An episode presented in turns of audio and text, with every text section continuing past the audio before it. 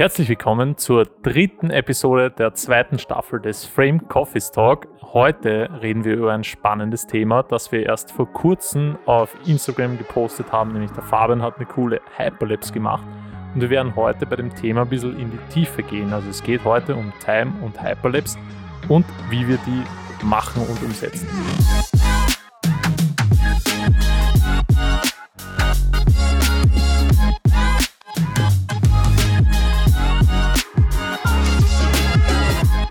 Also herzlich willkommen nochmal zur dritten Episode der zweiten Staffel.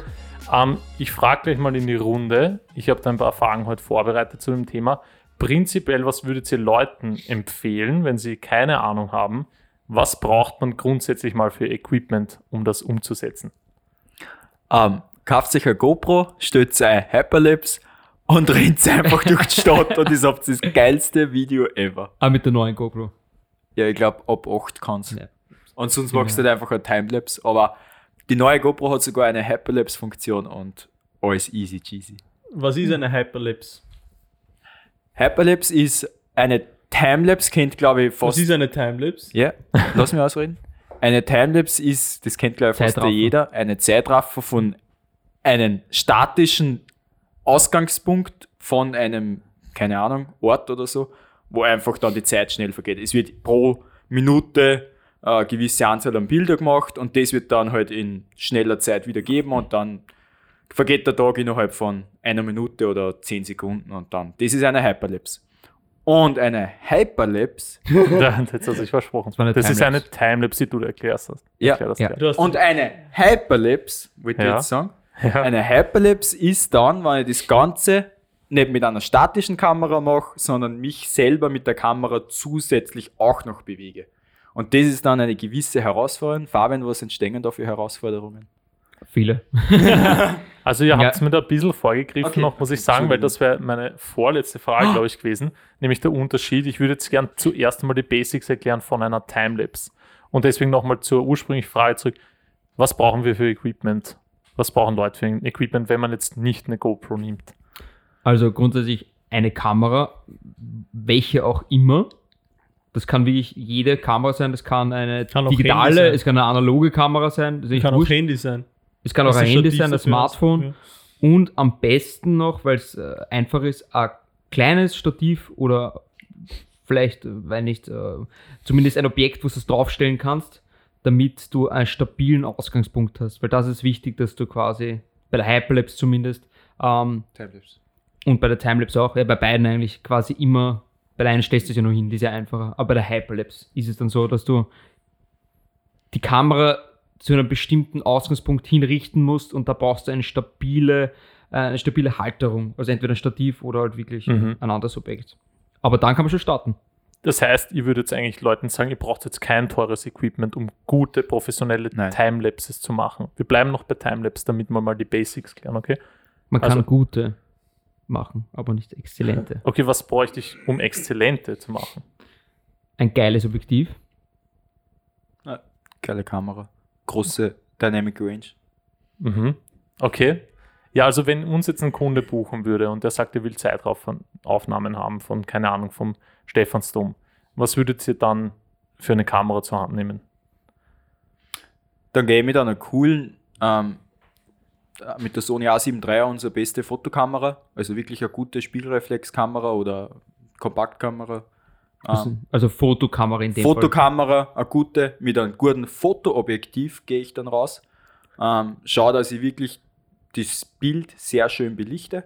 Mhm. Und dann schaue ich auch, wie lange möchte ich jetzt einen Zeitraffer machen. Mhm. Ob ich jetzt wirklich einen Sonnenuntergang viel, ähm, machen will oder einfach nur, wie Leute vorbeigehen, dann muss ich mir halt auch ein bisschen vorrechnen, wie viele Fotos dass ich pro Minute mache und wie lang die circa sein werden muss. Und dann muss ich halt ein bisschen kalkulieren und dann mache ich halt alle 10 Sekunden ein Foto oder so.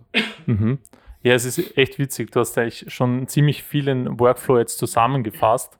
Ähm, und was ich jetzt noch rausstechen will, ihr hättet jetzt alle zu einer Fotokamera gegriffen. Eigentlich. A- Aber man könnte ja auch eine Timelapse machen mit einer Filmkamera.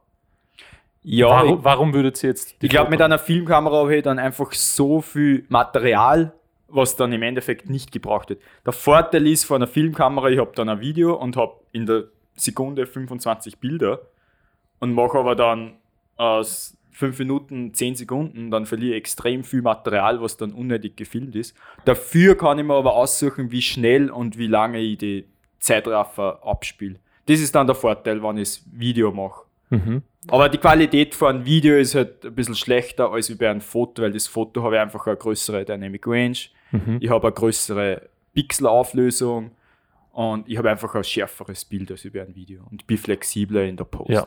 Das heißt, jeder von uns würde bei einer Time- Timelapse zur Fotokamera greifen, nicht zur Videokamera. Wenn es qualitativ besser sein muss, dann schon, wenn ich einen zeitlichen Stress habe und es reicht von der Qualität her und ich weiß, was ich tue, dann eine Videokamera. Ich habe auch viel Zeitraffer mit der Videokamera schon gemacht. Mein, also die Sony FS5 kann ich sogar einstellen, dass es einfach ein Bild pro Sekunde filmt Mhm. und dann exportiert es halt gleich ein fertiges Zeitraffer-Video quasi. Also vielleicht können wir nochmal Gesundheit. Gesundheit. Für die, die sich wirklich nicht damit auskennen, prinzipiell eine Zeitrafferaufnahme, wie der Max schon gesagt hat, wenn du filmst, jetzt hast du zum Beispiel 25 Bilder pro Sekunde und beim Fotografieren bei einer Zeitrafferaufnahme nimmt, verschnellert man das Ganze eigentlich so schnell, äh, das Video zum Beispiel jetzt, dass das Programm die Frames rauskickt zwischendurch. Das heißt, du brauchst ja gar nicht, du hast nicht diese 25 Bilder, die du dann abspielst. Das heißt, man kann diesen, das viel effizienter machen und Fotos machen und die dann halt quasi mit 25 Bildern Geschwindigkeit abspielen und dann ergibt sich eben diese schnelle Aufnahme. Das ist prinzipiell, worum es geht. Jan, ah, Ich Ja, wollte ja, jetzt nur einfach nur so ein bisschen so gedanklichen Weg. Ähm, ist eigentlich Zeichentrick ein Zeitraffer? äh, du schon. meinst, jedes Bild dauert eine Stunde zum Malen und dann machst du quasi ein Foto von dem gemalten Bild und spülst es dann schnell ab und dann ist eigentlich Stimmt. ein Zeitraffer. Das ist eigentlich ein witziger Eigentlich Stop. Motion ist ein Ja, Timelapse, voll. Quasi. Auch, ja. Ja, es ist alles, alles im Leben ist ein Timelapse. Das Leben ist ein Timelapse. Genau. Elias Erber. Das vergeht so schnell. ja, also Jen, würdest du zum Beispiel, wenn du jetzt fotografierst, JPEG oder RAW? Im Normalfall RAW, weil ich halt einfach mehr Bearbeitungsmöglichkeiten habe. Und ähm, eben, wenn wir jetzt gesagt haben, bei der Timelapse oder bei der Hyperlapse hast du halt dann viel mehr äh, Dynamic Range, kannst halt viel mehr Möglichkeiten, das zu bearbeiten, kannst halt im Nachhinein ähm, auch noch äh, Belichtung viel besser anpassen oder Kontrast Mhm, und so weiter. Nur zur Info, RAW heißt unkomprimiertes Fotomaterial. genau. Das Oh, Ist halt dann ein Bild 25 Megabyte groß, genau, ist halt statt groß. Ja. 2 Megabyte oder so und dann ist halt die Speicherkarten relativ schnell. Also da Ja. muss man auch äh, ein bisschen mitkalkulieren, wie viele Mhm. Bilder kann ich machen und wie Genau, lang kann ja. ich Zeit raffen. Und vor allem braucht man es wirklich, weil da ist ja dann die Auflösung, was haben wir da? 6K von einem Bild, 8K gleich. Mhm. Mhm, Das- 6. 6000 mal 4000 ist gleich So was. Alpha. Sowas, ja. Mhm.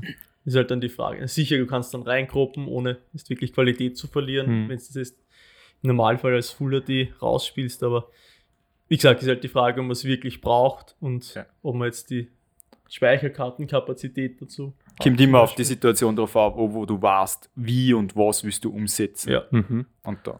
Und da, okay, okay. Weil zum Ähm, Beispiel, kurz noch, ja, ja, weil zum. Beispiel manchmal ist eben die Funktion auch tatsächlich nicht gegeben, dass du Timelapse einstellst. Also manche Fotokameras haben sie nicht, dann musst du es ja manuell machen. Also du musst selber wie so einen Timer setzen oder ein, wenn man es schon öfter gemacht hat, im Kopf einen Timer setzen, jede Sekunde ein Bild und auf abdrücken. Und das ist dann schon viel Arbeit. Also man, man darf es jetzt nicht unterschätzen, weil man muss immer mitdenken, man muss immer aktiv dabei bleiben, äh, verändern sich irgendwie die Gegebenheiten etc. Und bei, beim Video stell es einfach hin, drück auf Record oder bei der automatischen Funktion macht es halt von selber schon ein Foto. Genau. Ja. Würdet ihr jetzt zum Beispiel, wenn du jetzt eine Voreinstellung hast und du sagst jetzt, du exportierst die fertige Timelapse, würdet ihr dann eher in 25 Frames exportieren oder in 30 oder in 50 oder wir sind europäisch und klassisch PAL-Format. Also es wird jetzt nicht viel sagen, aber Fernsehformat in Europa ist PAL-Format mit 25 Bilder Mhm. pro Sekunde. Und ich meine, YouTube ist schon sehr univers, also international und es ist eigentlich dann schon fast wurscht, aber grundsätzlich bei uns macht man eigentlich 25 Bilder pro Sekunde. Und es ist halt dann auch ich brauche weniger Daten und weniger Bilder und Und du kannst doch die Timelapse länger machen, Ja. wenn du jetzt sagst, Ja. es sind 25 Bilder als Ja. 50. Mhm. Ja, cool. Gibt es irgendeinen Grund für euch, das nicht in 25 Bildern zu machen? Wenn das. Video in 60 Frames exportiert werden muss. Okay. Ich meine, es hat, ähm, es ist sehr, äh, weiß ich nicht. Ein paar finden halt das 50 Frames oder so schöner zum Anschauen. Ich glaube, Hobbit ist dann einmal mit 42 Frames oder so Stimmt, exportiert ja, worden. ja, ja, voll. Und die Leute, ein paar haben Kopf gekriegt, für ein paar war das einfach komplett was Neues. Ein paar haben es extrem natürlich gefunden. Und das ist halt dann so im Auge des Betrachters liegt das ein bisschen so. 42 Frames? ja, das war ganz, ganz Ja, schräg. ganz Ich irgendwie, gedacht, das war High Frame Rate heißt 120 Frames oder so. Nein, nein, es ist hey, High, High Frame Rate. Aber Ja. fürs Kino ist trotzdem Ja. es ist doppelt so Okay, viel das ist genau. Ja, es ist, Ja. Also für die, die sich jetzt nicht auskennen, 25 Bilder oder in Amerika sind es dann diese 29,97 Mhm. irgendwas. Ähm, prinzipiell geht es ja darum, dass man eine Bewegungsunschärfe haben möchte, auch jetzt bei der Timelapse. Und deswegen, das ist circa die Geschwindigkeit vom Auge, oder Max? ja, Bewegungsunschärfe. Das Auge erkennt nicht mehr, nicht wirklich mehr wie 25. Genau. Das ist das, früher war es so, das ist es so entstanden. Der Film, früher ist die, der Video auf einen Film festgenommen worden und das ist extrem teuer gewesen. Und du hast nicht so viel Filmmaterial Ja. gehabt. Und jetzt hast du das Minimum an Bildern pro Sekunde rausgesucht Mhm. und das war dann 25 oder 24, weil dann erkennt das fürs Auge oder fürs Gehirn ist das dann ein Film und kein Standbild mehr. Mhm. Deswegen ist eigentlich das entstanden. Und deswegen waren früher die alten Ja. Filme auch so schnell. Ja, voll. weil es einfach zu wenig Bilder waren und quasi dann hochskaliert Mhm. war es dann halt ein schnelleres Video, Ja, weil sie Also- es kurbelt haben. weil sie es kurbelt haben. Ja. Ja. sie ja manuell So wie wir heute noch. quasi. Genau. Ja, also das heißt, wenn, wenn ich jetzt einen Zeichentrick mir aufzeichne, dann müsste ich die, oder so ein, ein Fingerkino, müsste ich eigentlich, Ze- 25 Zeichentrick hat gleich 15 Bilder pro Sekunde. stimmt, das hat weniger. Auch wieder aus dem Grund, dass weniger Sachen Ja, malen müssen. weil es Und ja es ist- reicht auch. Und es Ja. hat einfach den Zeichentrick-Effekt. Und Also vielleicht kann man da auch kurz als Side-Info, wenn ihr jetzt irgendwo auf YouTube ein Video seht und es ist so super clean und es fühlt sich so unecht an vom, vom Aussehen her, dann Ist mit einer Red gefilmt worden. Genau. Ja, dann Mhm. wird es ziemlich sicher eine höhere Framerate haben als 25 oder 30, sondern wahrscheinlich 50 oder 60. Also das erkennt man schon. Und ich Ja. finde es auch angenehmer mit 25 Frames. Und da kommen wir dann wieder in die Bereiche. Weil quasi im Sport will man das, weil wenn man sich die ganze Zeit ein Match anschaut, dann ist es mit höheren Frames gefilmt, weil es angenehmer zu schauen ist. Aber wenn du filmerisch reingehen willst, dann möchtest du ja quasi diesen Filmlook. Filmlook Mhm. und den Blur haben, also quasi musst es da verwenden, wenn du in die Richtung willst. Also es kommt wieder darauf an, wohin soll das, Video Ja, dann exportiert korrekt. werden. Ja. Voll. Okay, also vom Workflow her, wir haben jetzt mal gesagt, okay, wir brauchen jetzt nicht zu teures Equipment, ähm, aber vielleicht so die klassische Systemkamera, wie der Fabian sie letztens ähm, verwendet hat, hat er eine Alpha 6300 verwendet. Das ist jetzt, die kostet neu gerade, glaube ich, 700 oder sowas Mhm. in die Richtung. Ähm, aber die hat einen APS-C-Sensor, das heißt, ihr könnt schon ziemlich gute Fotos machen, aber es geht natürlich noch besser, aber es reicht für eine wirklich gute Timelapse eigentlich. Das heißt, es muss nicht zu teuer sein. Wir, wir, wir wollen in RAW fotografieren, RAW, das heißt, wir können noch viel nach, nachbearbeiten und das schaut dann halt viel, viel cooler aus.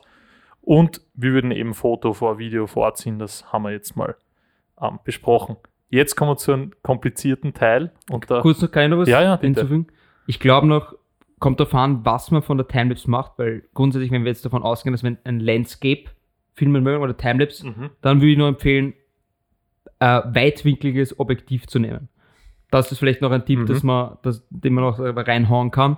Außer man will irgendwo reinzoomen, natürlich, das kommt immer davon. Aber ich würde jetzt einmal sagen, um Landschaftsaufnahmen zu machen, finde ich das am Und besten. Immer manuelle Einstellungen. Das geht. war meine nächste Frage. Manuell oder Automatik? Immer manuell, weil Manuell. bei Automatik nimmt die Kamera die Belichtung immer vom Gesamtbild her und wenn sie das verändert, weil Menschen durchgehen oder Wolken kommen, dann belichtet die Kamera anders und dann hast du plötzlich extrem helle oder dunklere Bilder mitten in der Timelapse und das ist stört und fällt auf. Und wenn ich manuell einmal fixe Belichtung einstelle, ist die einfach smooth und konstante Timelapse und schaut schön fürs Auge und natürlich aus, weil sie nichts verändert, aber automatisch ist generell in unserem Business äh, komplettes No-Go. Ja. Das heißt, es ist ja auch so, allein wenn du jetzt eine Timelapse von einem belebten Platz machst und du hast nicht manuell, sondern automatischen Fokus, und das ist wirklich, finde ich, das Allerschlimmste, was man machen kann bei einer Timelapse, dann rennt dir vielleicht eine Person gerade durchs Bild und plötzlich sitzt der Fokus irgendwo ähm, im Vergleich, wo er vorher war. Das heißt, manuell ist auf jeden Fall the way to go. Ähm, Und dann auch nicht mehr umstellen. genau. Also quasi einmal einstellen, Ja. die Timelapse machen und dann vielleicht nachher nochmal umstellen, aber nie dazwischen die Einstellungen ändern. Okay, jetzt, und jetzt, das ist das, was kompliziert wird, glaube ich, für Leute, die sich nicht auskennen, aber ich würde es gerne erklären. Jetzt haben wir gesagt, manuell. Und jetzt sagt jetzt zu jemand dir, Max oder Jan, ich will unbedingt den Sonnenuntergang machen und vielleicht dann noch Sterne sehen. Was sagt sie der Person? Ich habe schon so viel gesagt.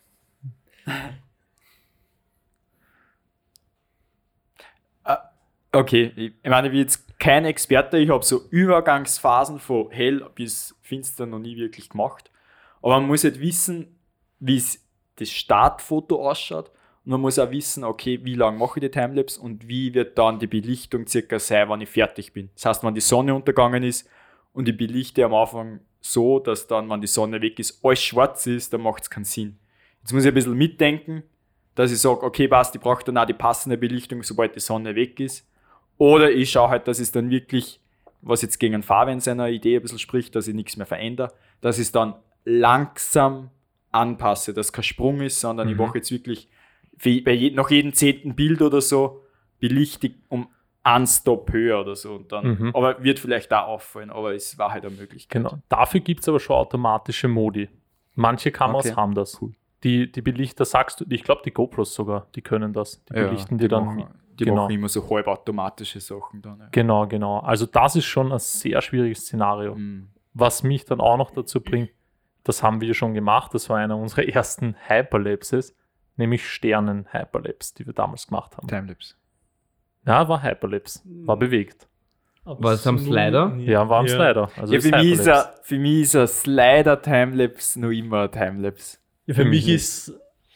Hyperlapse Eigentlich ist er Hyperlapse. Hyperlapse, ist für Hyperlapse mich ist- nicht so smooth. Ist nicht, Hyperlapse ist zwar sch- schon auch flüssig. Also, Nein, es bewegt da einfach. Es ist noch bewegter. Ja, aber trotzdem heißt, ein bewegter Timelapse ist ein Hyperlapse. Und es das eine ganz dezente Bewegung ist, es für mich noch, trotzdem auch Für mich ist, sobald ich vom. Stativ oder vom Slider runtergehe, wird es ein Hyper- Hyperlapse. Auf dem Slider ist es noch immer ein Timelapse, finde ich. Lustig. Na, für mich nicht. Finde ich auch nicht. Sobald du eine zweite Achsenbewegung Ja. hast, ist für mich Hyperlapse. Ich glaube, ich glaub, von der Definition her sind wir richtig, aber ich verstehe, was ihr meint. Ja. Ja.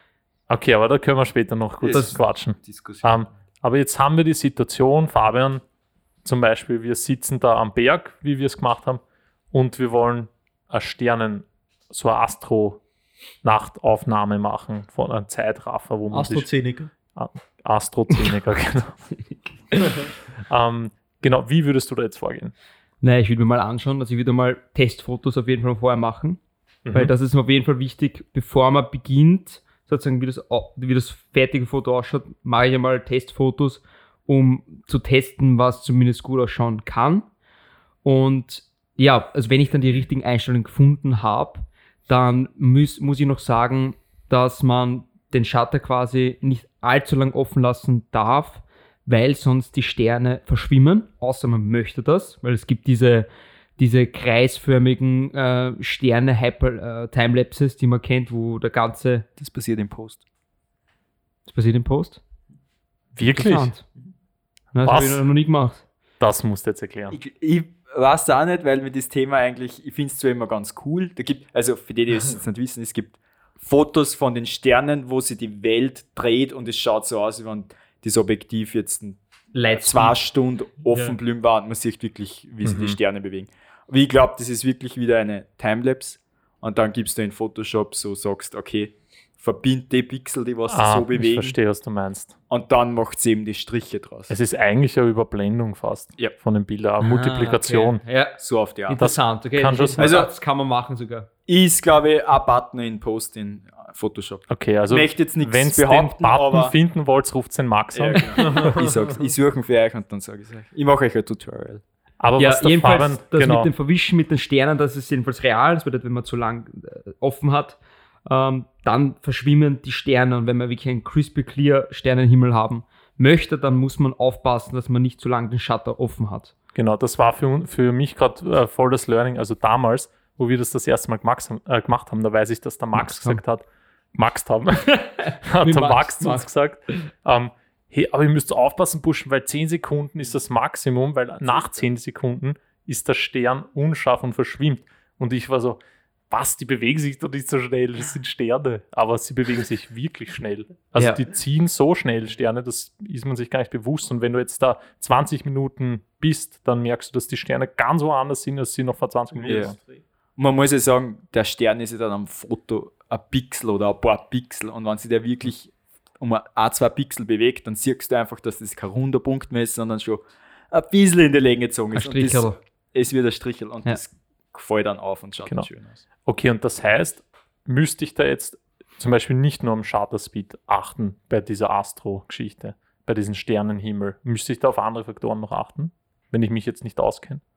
Ja, also mit ISO möchtest du eigentlich das Licht, äh, das Bild ein bisschen heller machen oder so, Mhm. aber da hast du halt dann ein bisschen Neues dabei, das willst du auch nicht. Das heißt, ISO willst du so gering wie möglich haben. Mhm. Und dann kann ich es nur mit dem Objektiv, mit der, Bili- also mit, dem, Mit der Blende. mit der Blende, Blende, ja. anpassen. Und dann gibt es halt, ich habe jetzt ein 20 mm Sigma-Objektiv, das hat ein 1,4er Blenden, das heißt, das kann ich voll aufmachen, dass extrem viel Licht reinkommt. Mhm. Ist auch sehr beliebt für Sternenbilder, weil ich eben dann nicht so lange belichten muss Mhm. und trotzdem ein helles Bild kriege und die Sterne schnell einfangen kann. Mhm. Und das Gen- ist auch wieder ein Beispiel, warum man zum Beispiel nicht ein Video machen kann. Ja, Weil es bei dem dann wirklich fast nur mit, mit Fotos möglich ist. Es gibt zwar Kameras, die das auch können, aber das sind dann schon die extrem High-End-Geräte. also das ist genau das, worauf ich auch hinaus wollte. Ich wollte kurz unseren Zuhörern das Belichtungsdreieck erklären. Für die, die das noch noch nie gehört haben, wenn ihr manuell fotografiert oder auch Video, es ist immer wichtig, ihr habt einerseits die Belichtungszeit, das bedeutet, wie lange fangt ihr Licht ein, wie lange kommt das Licht auf den Sensor. Dann gibt es die Blende, das ist quasi die Öffnung und wo ihr entscheidet, ist die Blende offen. Das heißt, die Blendenzahl klein, es ist nämlich genau umgekehrt. Und wenn das Loch offen ist, kommt viel Licht hinein. Das heißt, wir haben jetzt schon entschieden, wie viel kommt, Licht kommt hinein und wie lange kommt Licht hinein. Und wenn das nicht reicht und nur dann, würde ich mit ISO hochgehen, in dem Fall jetzt vor allem. Und ISO ist die Verstärkung der Sensorsensibilität. Das heißt, Sensilis. wie, wie empfindlich der Sensor auf Licht reagiert, so quasi. Ähm, und das sind die drei Faktoren, die bestimmen, wie hell oder dunkel dein Bild im Endeffekt ist. Und gerade bei Sternenfotografie oder einer Sternen-Timelapse ist es halt echt ein Kampf, das genau richtig einzustellen. Genau. So, okay, jetzt haben wir das besprochen. Auf jeden Fall manuell und es ist ein Unterschied zwischen Tag und Nacht. Jetzt ähm, will zum Beispiel jemand wissen, wie lange muss ich jetzt überhaupt äh, die Timelapse machen? Muss reichen 20 Sekunden oder muss ich drei Stunden dort stehen oder? Also es kommt darauf an, also man, wie, man muss mindestens so viele Bilder machen, dass man eine Sekunde filmen, äh, dass man eine Sekunde hat quasi.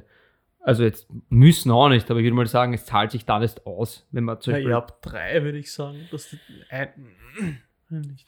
Na, Das ich glaube, wirklich was das ist siehst. ganz, ähm, was du erzeugen willst. Ja. Du musst jetzt auch nicht wirklich ein Schwierig. Timelapse-Video erzeugen, das 25 Bilder hat pro Sekunde, das richtig smooth ist, sondern es geht ja, vielleicht schaut es auch besser aus mit nur 10, weil du einfach so ein bisschen den stockenden Effekt haben willst, dass du eben auch zeigen kannst, das ist eine Timelapse. ja. Und dann brauchst du halt nur 30 Bilder für 3 Sekunden, wenn ich 10 Bilder pro Sekunde ausspiele. Aber wenn ich wirklich 25 Bilder pro, das ist halt ein Rechenspiel. Genau, ja. Und ich kann mir halt vorher schon entscheiden, okay, ich mache alle 5 Minuten ein Bild und dann muss ich, wie viele Minuten, muss ich halt 200 Minuten stehen für 3 Sekunden. Also keine Ahnung, das war jetzt, ein- ich habe jetzt nicht nachgerechnet. Aber mein Bruder hat zum Beispiel seine Baustelle timelapsen wollen Mhm. und da habe ich ihm gesagt, Cool. hey, der hat glaubt, der muss jetzt alle 10 Sekunden ein Bild machen. Sage ich, ähm, du hast dann 100.000 Fotos und Mhm. viel zu viel Fotos. Und habe ich gesagt, es reicht, wenn du alle 10 Minuten ein Bild machst und dann haben wir trotzdem ein Timelapse von 20 Sekunden oder so am Ja. Vom Tag. Und Es Kommt drauf wenn es willst, mehr als 25, dann wird es einfach flüssiger und es wirkt dann einfach nicht stockert mehr. Also Ja. das wollen halt relativ viele. Außer man will das stockerte Merkmal sehen. Ja, du, was ich immer so cool gefunden habe, was du mir vor kurzem gesagt hast, dass wenn man jetzt so eine Universumfolge sieht und man sieht diese klassische Zeitrafferaufnahmen von so einem Pflanzerl, Mhm. was hochwächst, dass das ja meistens im Studio gemacht Mhm. wird. Mhm. Und das fand ich so arg, weil das muss man ja wirklich, keine Ahnung, zwei Fotos am Tag machen oder so in die Richtung. Und das über, weiß nicht, Wochen wahrscheinlich und dann erst zusammenfügen. Das finde ich so krass einfach. Mhm. Ja, Ja. Das ist dann arg. Jo, also, wir wissen jetzt eigentlich schon ziemlich viel. Falls ihr an der Stelle Fragen habt, ihr könnt uns gerne eine E-Mail schreiben, eine technische. Wir wissen, das war jetzt eine sehr inforeiche Folge. Ihr könnt auch gerne in Jan anrufen, hat er mir gerade gedeutet. ähm, also, was würdet ihr jetzt noch den Leuten empfehlen, zum Beispiel zum Thema, wie richte ich jetzt mein Bild aus? Wir wissen jetzt technisch, wie wir vorgehen. Was ist jetzt noch entscheidend von meiner Bildausrichtung? sind immer Parallaxen, sind recht cool. Wenn man Mhm. das hat, sprich, wirklich, wenn, man zum Beispiel, ähm, man hat einen Felsen im Vordergrund, der ist unscharf und ähm, dahinter sieht man halt die Wolkenbewegungen und den, äh, den Himmel und der ist halt scharf gestellt. Und ähm, am besten ist dann der Effekt von dieser Parallaxe, wenn man das ist nach eurer Definition eine Hyperlapse macht, indem es mit einem äh, Slider zum Beispiel den hinstellt und dadurch eine leicht bewegte Timelapse macht, dass das quasi so von hinter dem Stein hervorfährt. Mhm. Da kommt der Parallax davor. Ja, das finde ich auch cool, weil du schaffst halt äh, zum Thema Bildkomposition, du schaffst halt plötzlich Tiefe, wenn was im Vordergrund ist. Ist auch ein guter Tipp, glaube ich, dass man Sachen im Vordergrund gibt. Man hat halt immer drei Ebenen im Bild, einen Vordergrund, einen Mittelpunkt und einen Hintergrund. Ähm, und das kommt gerade bei einer Hyperlapse immer urcool vor, finde ich. Und deswegen erklärt es nochmal für die Laien, was ist jetzt wirklich der Unterschied zwischen einer Timelapse und einer Hyperlapse. Timelapse bleibt die Kamera dort stehen, wo sie beim ersten Foto ist, bis zum letzten Foto. Und bei einer Hyperlapse wird die Kamera zwischendurch umgestellt oder bewegt sich. Würde ich auch sagen. Aber richtet sich meistens auf einen Punkt aus. Also bei der Hyperlapse schaut man immer, man bewegt so das Objektiv, wo die Kamera draufsteht, oder halt die Kamera selber, je nachdem. Und ähm, man schaut, dass man immer einen gewissen Punkt, sage ich jetzt mal zum Beispiel, immer zentriert auf der Kamera. Genau. Also wenn ihr da ein Beispiel sehen wollt, und ich finde, das, was der Fabian letztens gemacht hat, zum Beispiel bei der Karlskirche warst du, oder? Karlskirche, ähm, Burgtheater und Rathaus. Genau, ihr könnt gerne auf unseren Instagram-Channel gehen. Ähm, unter Frame, Frame-Production findet ihr unseren Channel. Ähm, und da könnt ihr auch Fabians kurze Erklärung nochmal anschauen und ihr werdet sehen, er hat wirklich nicht viel ähm, aufwendiges Footage dafür verwendet. Es war halt eine kleine Systemkamera und ein Stativ in Wahrheit. Und ich Ah. habe daraus ein Boomerang gemacht, was quasi dann immer wieder wiederholt. Also da wäre es dann zum Beispiel möglich jetzt, dass man, ich habe zwar glaube ich nur 30 Bilder gemacht, circa, aber es wiederholt sich halt die ganze Zeit und das ist smooth, weil es halt quasi immer wieder beginnt, immer wieder beginnt. Mhm. Und das finde ich ist ein urcooles Beispiel für jemanden, der es ausprobieren will, selber. Mhm. das einfach mal zu probieren. Und man hat halt, wie der Jan vorhin gesagt hat, es war eine Hyperlapse, aber du richtest dich jetzt zum Beispiel aus auf die Turmspitze und die ist jetzt immer in der Mitte. Das ist ganz wichtig, weil sonst wackelt dein Bild hin und her oder rauf und runter. Ähm, und wie war jetzt zum Beispiel dein Workflow? Kannst du das nochmal ein bisschen erklären? Ja, grundsätzlich ähm, zuerst einen Punkt suchen, der sich eignet für eine Hyperlapse. Also es muss meistens irgendwie ein Gebäude sein oder ein Objekt, was halt auch statisch ist. Also das darf sich in dem Fall nicht bewegen. Ich meine, es geht schon, man kann nämlich auch in Straßenbahnen und in anderen Gebieten Hyperlapses machen. Aber bei mir war es in dem Fall jetzt ein, ein Gebäude. Bei dem Gebäude habe ich mir äh, einen Punkt ausgesucht, wo ich die Kamera zentriert habe. Also ich habe quasi ein Stativ aufgestellt, habe die Kamera oben äh, festgeschnallt und habe es dann ausgerichtet auf den Punkt, habe dann die Belichtung richtig gewählt, also habe dann geschaut, dass alles scharf ist, dass manuelle Belichtung ist und dass alles quasi dann ähm, fixfertig eingestellt ist. Und dann ist es nur noch darum gegangen, dass ich weiß, wie viele Fotos ich circa machen will. Also ich bin einmal um diesen kleinen Teich gegangen und habe dann jeweils circa einen Meter Abstand gehalten. Und das hat im Endeffekt dann, waren dann circa 35 Bilder wahrscheinlich, zwischen 32 und 35 Bilder. Und das war dann quasi einmal um den Teich ein Boomerang Hyperlapse. Sehr cool. Ja, also wie gesagt, können Sie gerne nochmal nachschauen. Ähm, ja, und noch als Beispiel vielleicht, es gibt da eine coole Filmproduktionsfirma, wo ähm, die wir eigentlich persönlich auch kennengelernt haben auf der FH in St. Pölten, ähm, nämlich Filmspektakel, die sind bekannt geworden durch ihre coolen Zeitrafferaufnahmen und auch Hyperlapses. Also die würden wir euch jetzt wahrscheinlich als Beispiel empfehlen, wenn ihr wirklich was Cooles sehen wollt, könnt ihr Taste of Austria oder ähm, Taste of New York, glaube ich, haben es auch. Mhm. Taste of Los Los, Angeles. Los Angeles. Einiges. Wirklich Ja. spezialisiert nur auf. Die sind wirklich High-End und die fotografieren auch. Also das ist so ziemlich jetzt, sage ich mal, der, der Workflow, den ihr genießen müsst. Nonplusultra Timelapse Hyperlapse, sagen wir mal so. Genau. Cool. An, an dieser Stelle, ja, das war sehr informativ, die Folge. Aber ja, ansonsten hören wir uns in der nächsten Folge. Tschüss. Auf Wiedersehen. Tschüss. Ciao. 15 Jahre.